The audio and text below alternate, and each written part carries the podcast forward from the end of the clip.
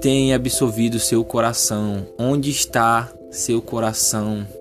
Nessa nova sociedade onde tudo nos machuca, tudo é agressão. O que você tem guardado em seu coração? E para começar, eu quero trazer Provérbios 4, 20 ao 23. Filho meu, atenta para as minhas palavras, as minhas razões inclina o teu ouvido. Não as deixes apartar-se dos teus olhos, guardais no meio do teu coração. Porque são vida para os que acham e saúde para seu corpo. Sobre tudo o que se deve guardar, guarda o teu coração, porque dele procedem as saídas da vida.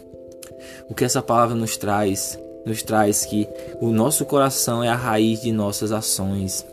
Na Bíblia fala muito sobre o coração, que o coração é o centro do nosso intelecto, é onde nós pensamos nossas ações, onde nós meditamos, onde nos escondemos a palavra de Deus, onde nós maquinamos males e bens. O nosso coração é o centro das emoções, onde sentimos, onde reagimos a certas situações. Nosso coração é onde está nossos desejos e nossas vontades. E o que nós temos feito com o que nós estamos ouvindo, o que é que nós estamos absorvendo para o nosso coração. Nós devemos guardar a palavra de Deus em nossos corações, porque a palavra de Deus é algo bom, é algo agradável, é algo que irá consolidar nossas vidas, não irá nos machucar.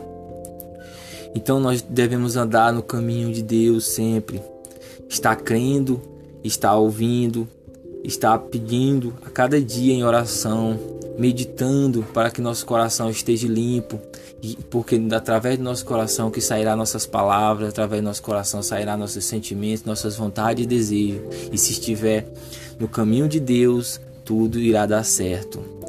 Eu quero pedir que você absorva essa palavra no seu coração, em nome de Jesus, e que tenha um ótimo dia. Amém.